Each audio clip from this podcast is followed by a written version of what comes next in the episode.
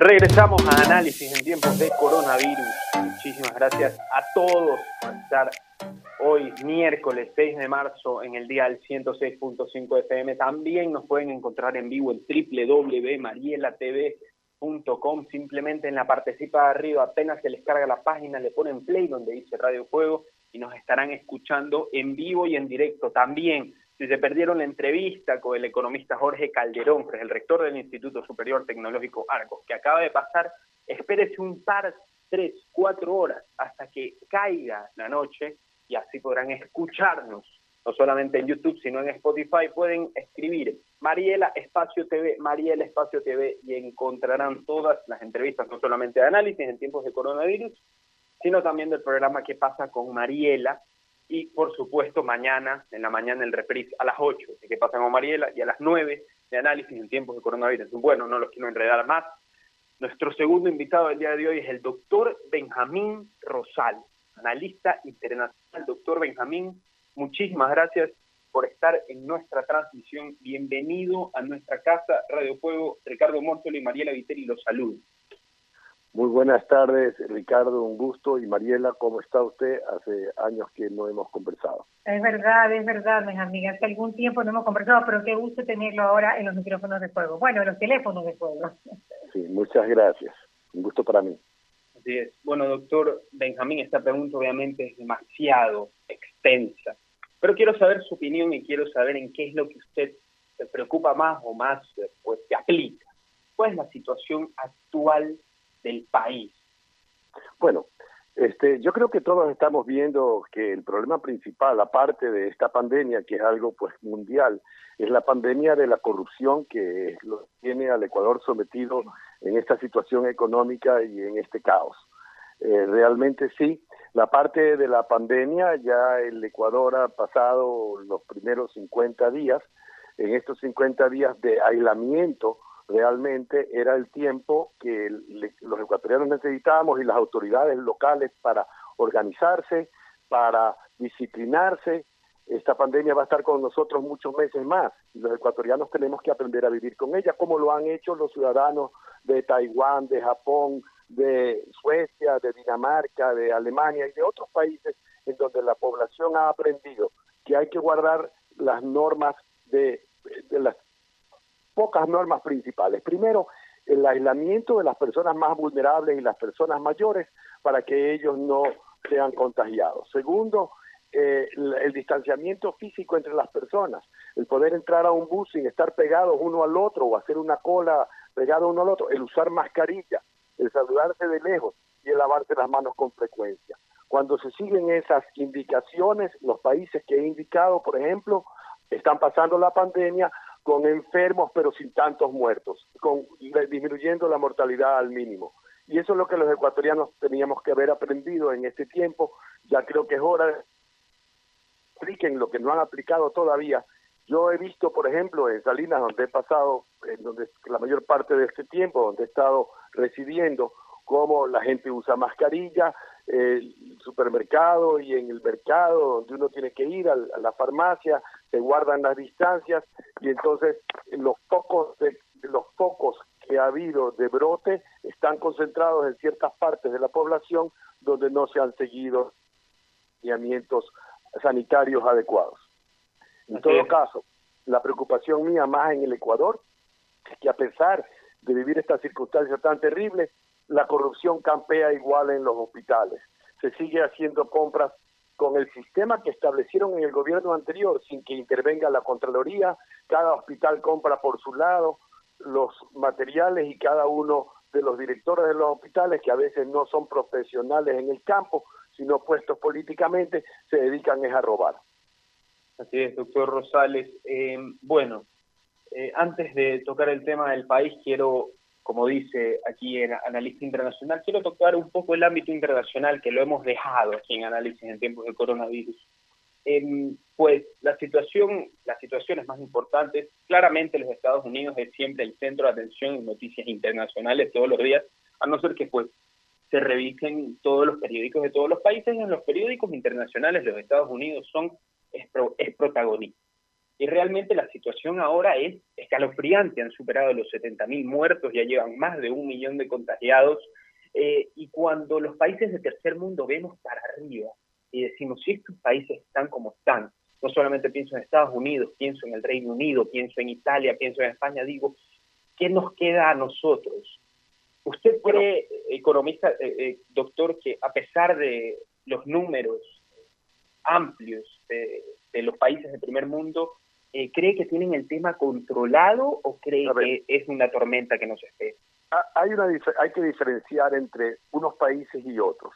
Hay los países que han controlado el problema de la pandemia, disciplinando a su población y dando las instrucciones adecuadas para que la gente se comporte con gente civilizada como los alemanes, como los daneses, como los suecos, como los taiwaneses, los japoneses, Corea del Sur, en donde el tema de la pandemia está controlado. Es decir, se siguieron estas normas que se establecieron desde un comienzo y que se sabían desde un comienzo. Esto afecta más a las personas vulnerables y a las personas mayores. Si les cae la enfermedad a ellos, hay un peligro de, que se agraven y muchos que mueran. Entonces, advertido eso, entonces esas personas se tienen que mantener distanciados. Por ejemplo, en Alemania, que tampoco no hay la costumbre, como hay en Italia, desafortunadamente, el contacto físico muy intenso entre abuelos y nietos, eso en Alemania no hay, y con la advertencia que hizo la, la, líder de ese país, Angela Merkel, que es una científica por, por sus propios méritos, entonces se, se especificó muy claramente para que la gente se comporte de esa manera. Se respeta el distanciamiento físico. Siguen funcionando, inclusive ahora la mayor parte de las actividades, las fábricas, los, en Alemania funcionan y en Suecia no dejaron de funcionar nunca. En Taiwán funcionan, también en los otros países también, porque la población usa toda la mascarilla y eso lo hacen inclusive, se saludan desde lejos. En Japón nunca ha habido el saludo con abrazos, sino con reverencia y ciertas normas que se siguen y que han impedido que cause un daño tan grave en, mortalidad como ha sucedido en Estados Unidos y el Reino Unido, donde también el líder de, ese país le, miró con, sin importancia al virus y, el, y, no se dirigieron a la población estas normas básicas con las cuales tenían que comportarse. Algo parecido está pasando en Brasil y el caso de, de Italia y de España les cayó por sorpresa quizás, porque China nunca dijo y advirtió a tiempo, ni tampoco la Organización Mundial de la Salud, la gravedad de la pandemia. Pero en Italia, luego de haber sido afectado por esa relación tan grande entre Milán y Wuhan en la región de Milán, eh, ya han controlado un aislamiento grande un distanciamiento adecuado, pero han controlado básicamente el brote principal de la pandemia. Si continúan con las normas que estamos mencionando, entonces la pandemia irá contagiando en algún momento a las personas que no tienen tanta vulnerabilidad y, y, y, si no llega la vacuna antes, eh, será con a través de, de un contagio mayoritario de un 60% en que el virus, como los otros virus en el mundo van a desaparecer o a perder su fuerza. Eso no sé exactamente en Taiwán, en Taiwán lo que conozco es que ahí se, la, la, gente muy disciplinada hicieron que la muerte fuera mínima y los contagios se paralizaron, porque ellos pararon el contacto con la China continental y hicieron estas normas estrictas en la población. La economía de Taiwán sigue funcionando, no ha parado, ni la de Corea del Sur. Una vez que controlaron el brote a través del aislamiento, la población funciona con el distanciamiento, porque el virus no desaparece ahora todavía en el Ecuador, ni va a desaparecer. Lo que tenemos es que vivir con él, vivir con él siguiendo normas claras. ¿Cuáles son las principales, las que hemos mencionado? Así es, doctor Rosales. Antes de darle la palabra a mi mamá, quiero hacerle una pregunta más. Eh, usted eh, comentó que es muy importante también eh, la educación de la gente, cómo la gente se comporta en las calles y en el día a día. Eh, hace unas semanas estuvimos con el doctor Stalin Poveda y nos comentaba, eh, pues él estudia pues los comportamientos de la sociedad. ¿Usted cree que en general, y obviamente no estoy buscando criticar a nadie, pero le pregunto, ¿usted cree que somos indisciplinados en el ámbito que pues no nos, el pueblo ecuatoriano no sabe eh, pues plasmarse a las mesuras que deben ser tomadas? yo no creo que se puede generalizar, porque usted va a Cuenca y verá que en Cuenca el municipio muy adecuadamente ha, organizado los mercados para que no haya el aglomeramiento de gente y, y, digamos, eh, la gente se comporta y obedece a las reglas y usa todo el mundo mascarilla. Lo mismo está sucediendo en otras ciudades de Ecuador, no es el único lugar. Aquí en Guayaquil todavía las autoridades se han demorado en poner orden en la metrovía porque la metrovía es un lugar, una fuente de contagio, más aún cuando volvamos a trabajar, que debe ser algo que ocurre en las próximas semanas, tienen que poner orden en la metrovía. La gente tiene que saber que guarda cola para entrar a un metro y medio de distancia cada uno y dentro de la metrovía tiene que limitar el número de pasajeros. Y cuando llega ese número de pasajeros, el bus se va y nadie más puede entrar ahí. No se trata de que todos quieran meterse al mismo bus, sino que tienen que esperar disciplinadamente en la fila para el bus siguiente. Así funciona en otros países siempre. Nunca hay ese remolinamiento en los buses, ni se la trata de empujarse la gente más allá de lo que entra. Bueno, así tenemos que aprender en el Ecuador. Tenemos que aprender a vivir con el virus con una, una, una forma ordenada. Yo le aseguro que en Cuenca y en otras ciudades, como, como le digo, en, Salinas, yo observé orden en todas las colas, inclusive en el mercado de Salinas, y, disciplina en la gente, todo el mundo con mascarilla, y creo que eso tiene que replicarse en todos lados. Hay unas secciones de la población en Ecuador y en Guayaquil también, supongo yo que la cosa funciona ordenadamente, pero hay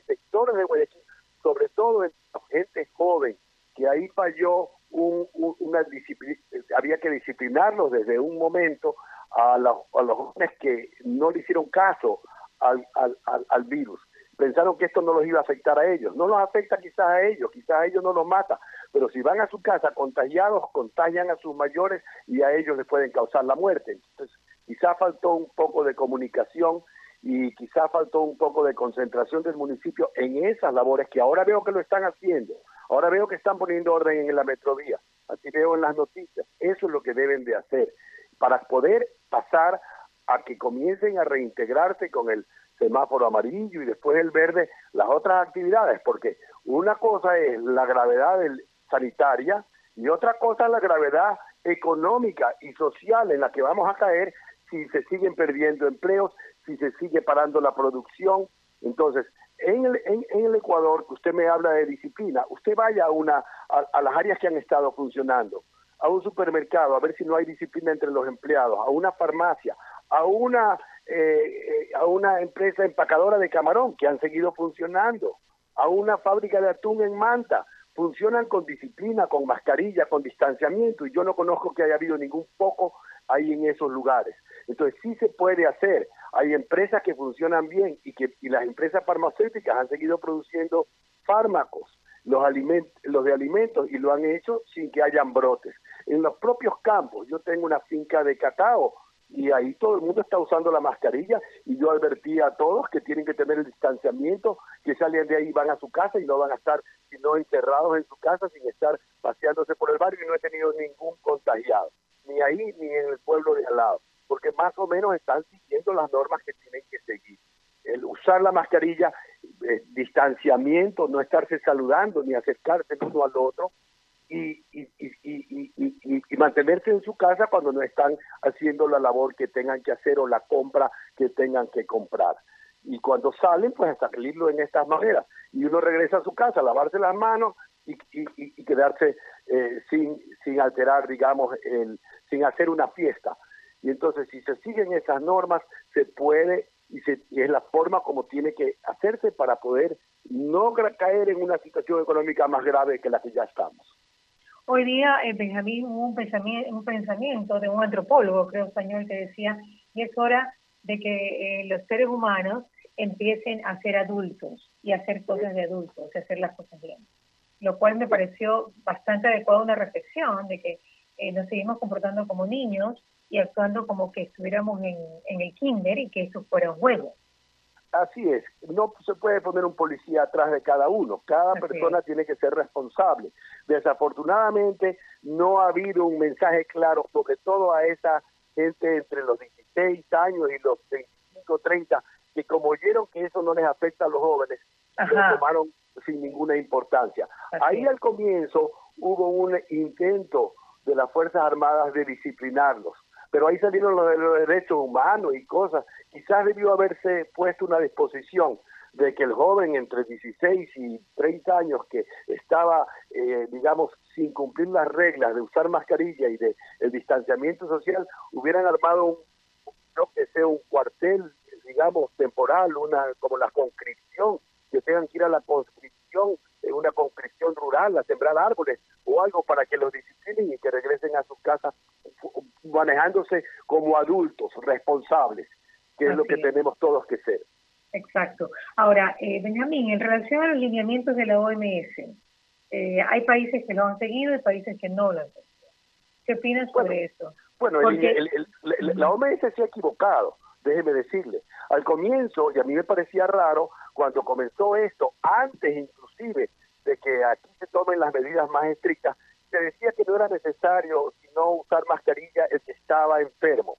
Pero en la práctica, hoy en día, lo mejor es que todo el mundo use mascarilla. Primero, cuál está enfermo y cuál no. Ni uno mismo sabe, porque uno puede tener la enfermedad, estar contagiando a lo que habla con otra persona y, y, y, digamos, y no saber que uno está contagiado. Entonces, ahí fue una equivocación de la OMS. También ha habido otras equivocaciones en cuanto al tratamiento.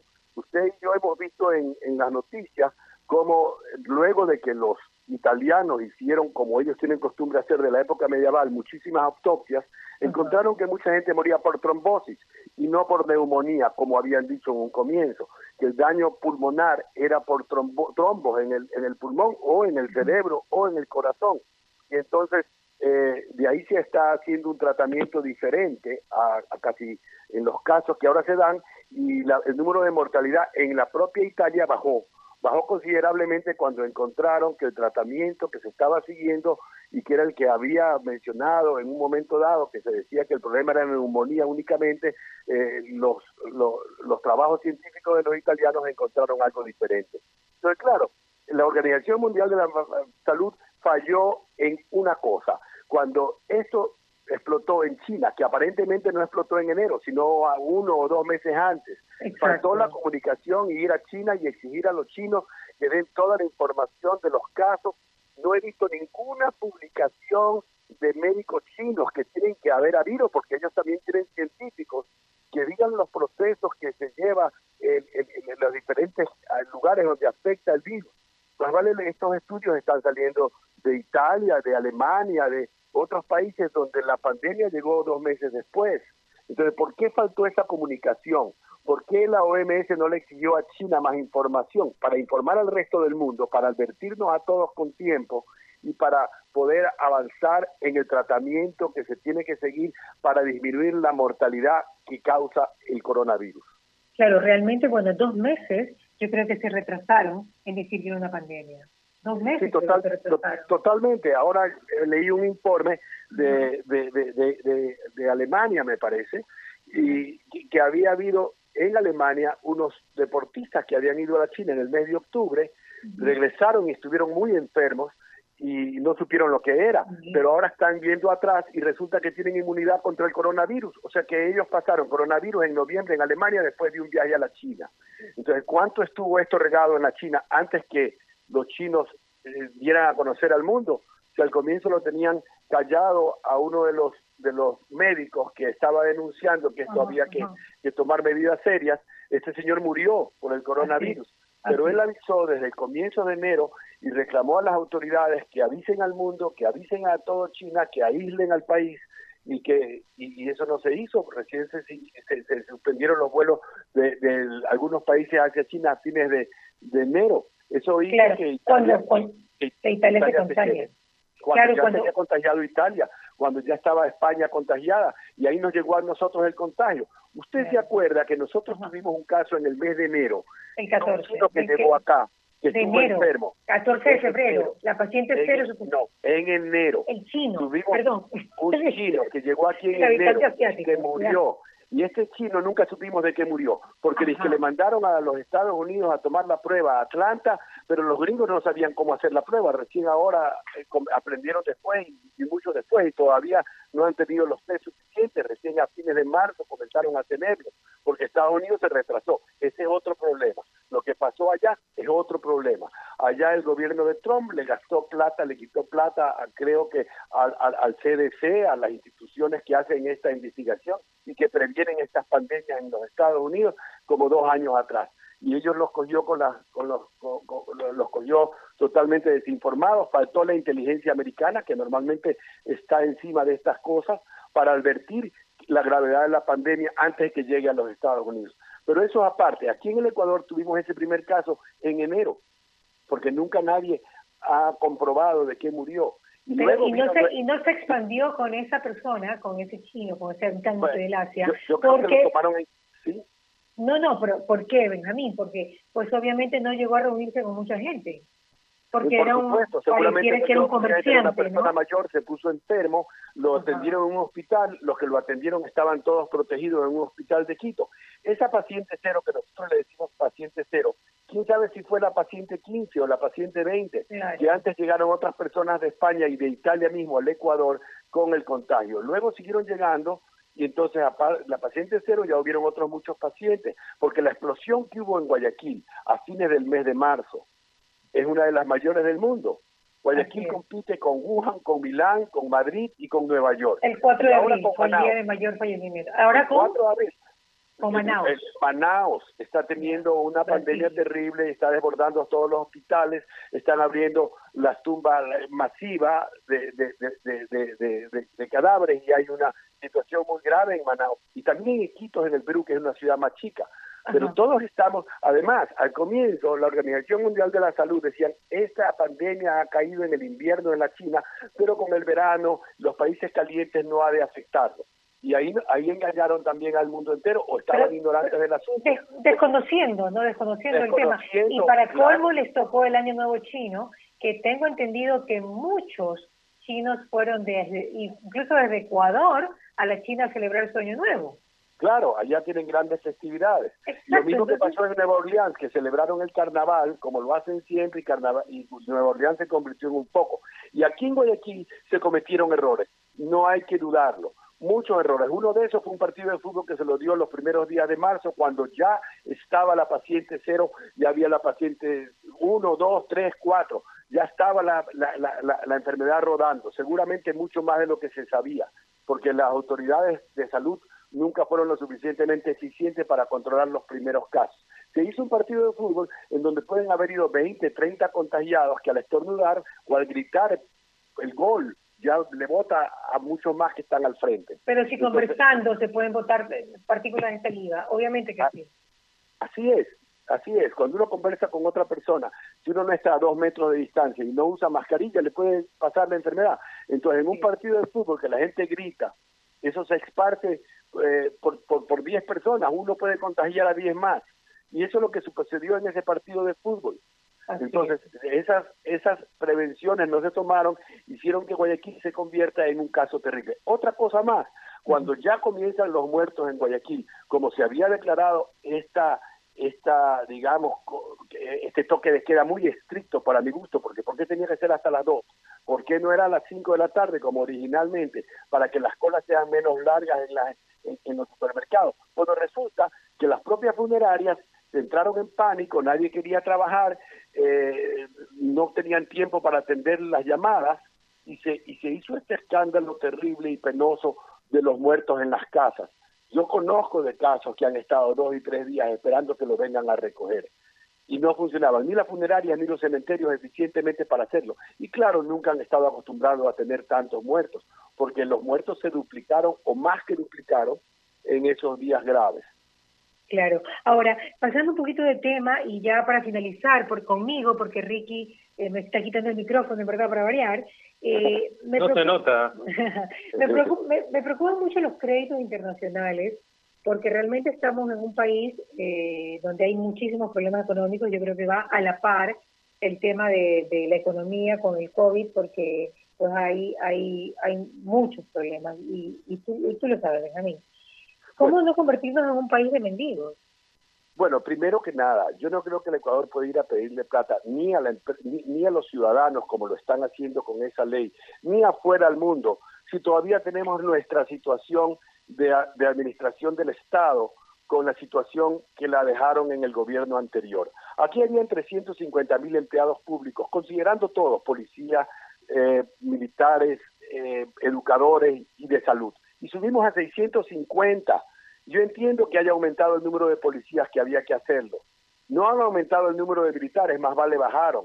Han aumentado los que trabajan en la salud y los que están en educación. ¿Y por qué todos los demás?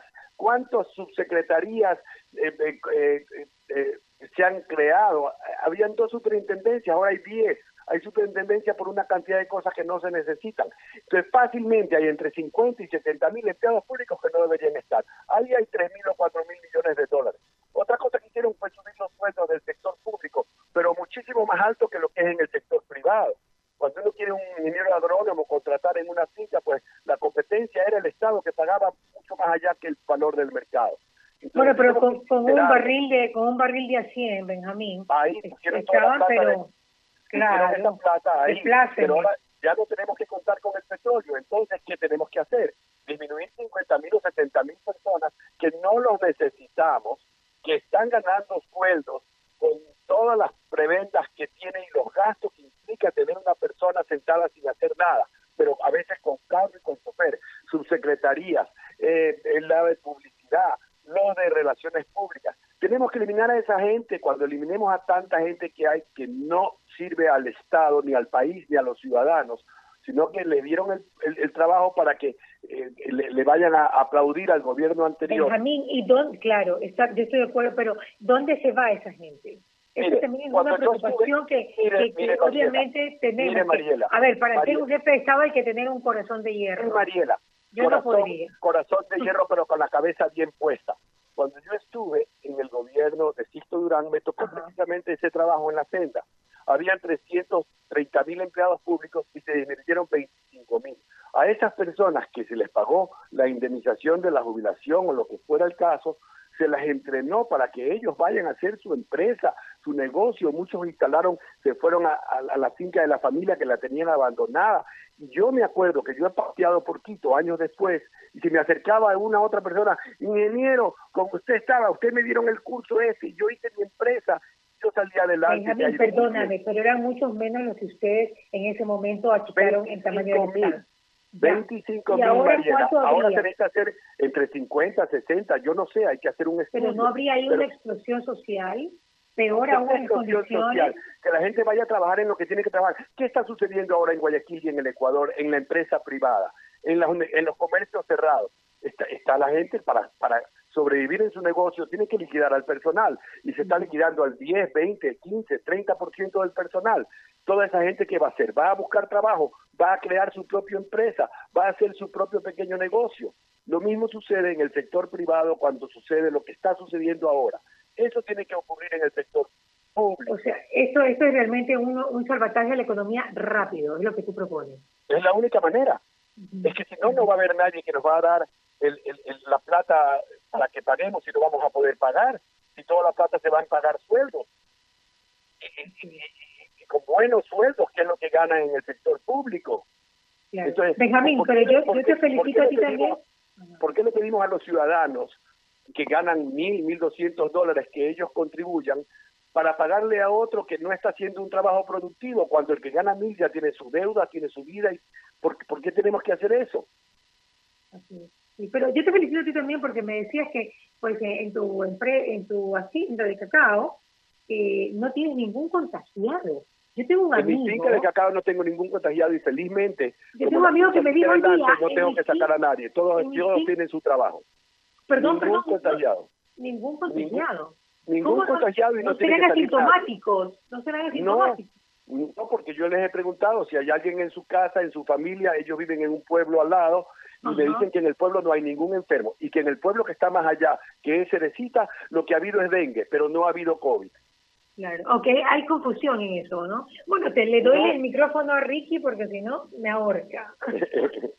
Doctor Rosales, ya para hacerle la última pregunta, porque bueno, cuando me llamaba con el micrófono ya... ya sabemos, ya sabemos. Sí, Pachito se podría lamentar de llegar a su casa tarde. sí, verdad, Pachito. Eh, doctor Rosales, eh, antes de agradecerle, le quiero hacer una última pregunta. Es un cambio de tema totalmente drástico, pero es algo que me llevo mordiendo la lengua semanas y se lo tengo que preguntar a usted. Eh, ¿Qué opina? Eh, obviamente no tengo datos, no tengo seguridad pero quiero que usted me dé su opinión y su perspectiva eh, sobre San Borondón como epicentro de la pandemia coronavirus. Bueno, mire, me parece a mí que eh, el, virus llegó a Guayaquil antes que a las otras ciudades de Sudamérica, casi, casi que todas, porque Guayaquil tiene, esta es la época del año, es la época de vacación.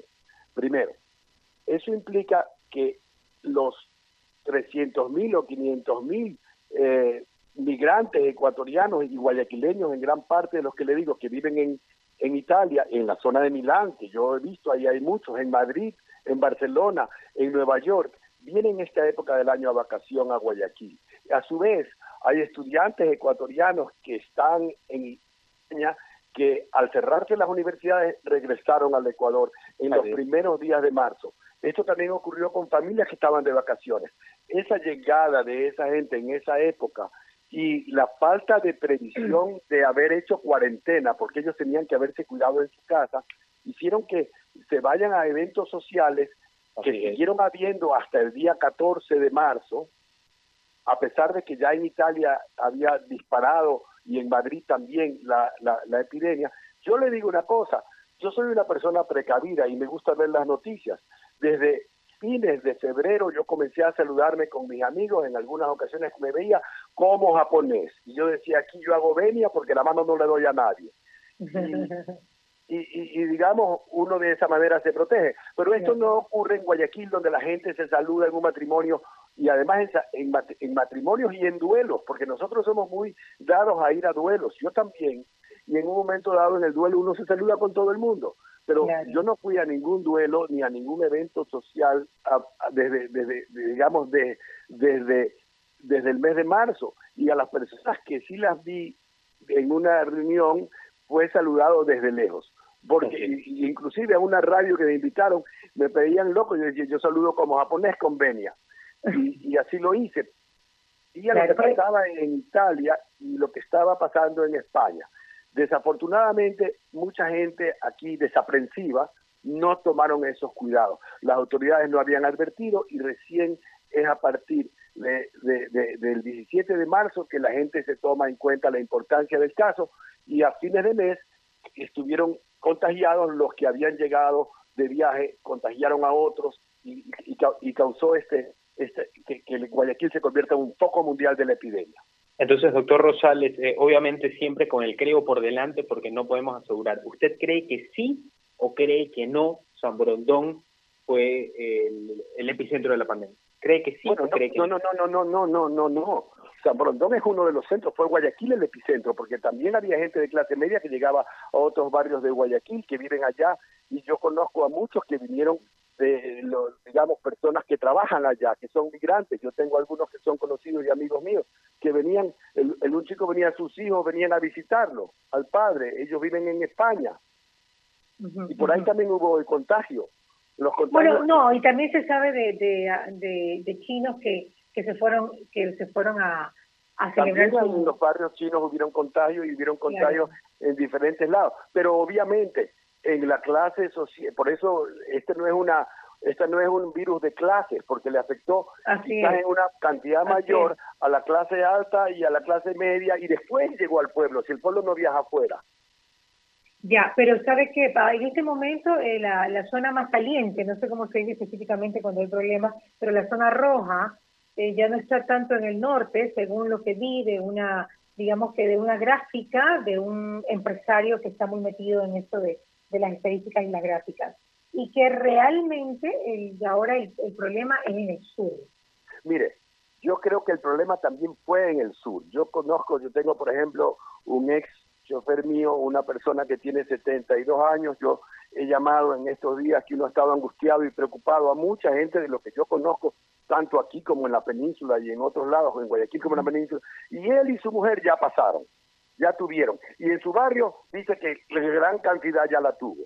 Es decir, en el Guasmo sobre todo, que yo sepa, porque ahí es donde le digo específicamente, hay algunos que la han tenido. Desafortunadamente hay unas personas que han muerto no por el, no por el coronavirus.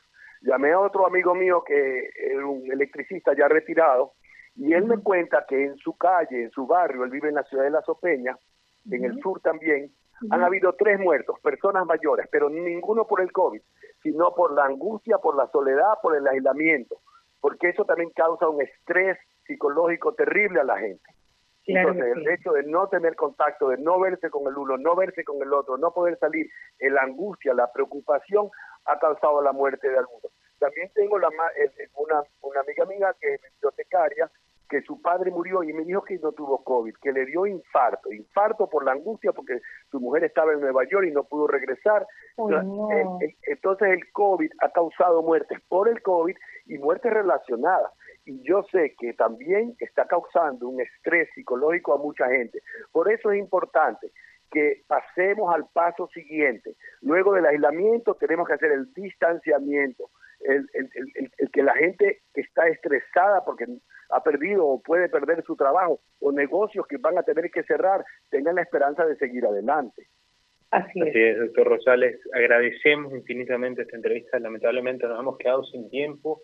Eh, en nombre de mi mamá, Mariela Viteri y Ricardo Mortola, le agradecemos y esperemos que en las próximas semanas podamos nuevamente conversar a, tu mamá la conozco hace 30 o 40 años y a tu papá también lo conocí.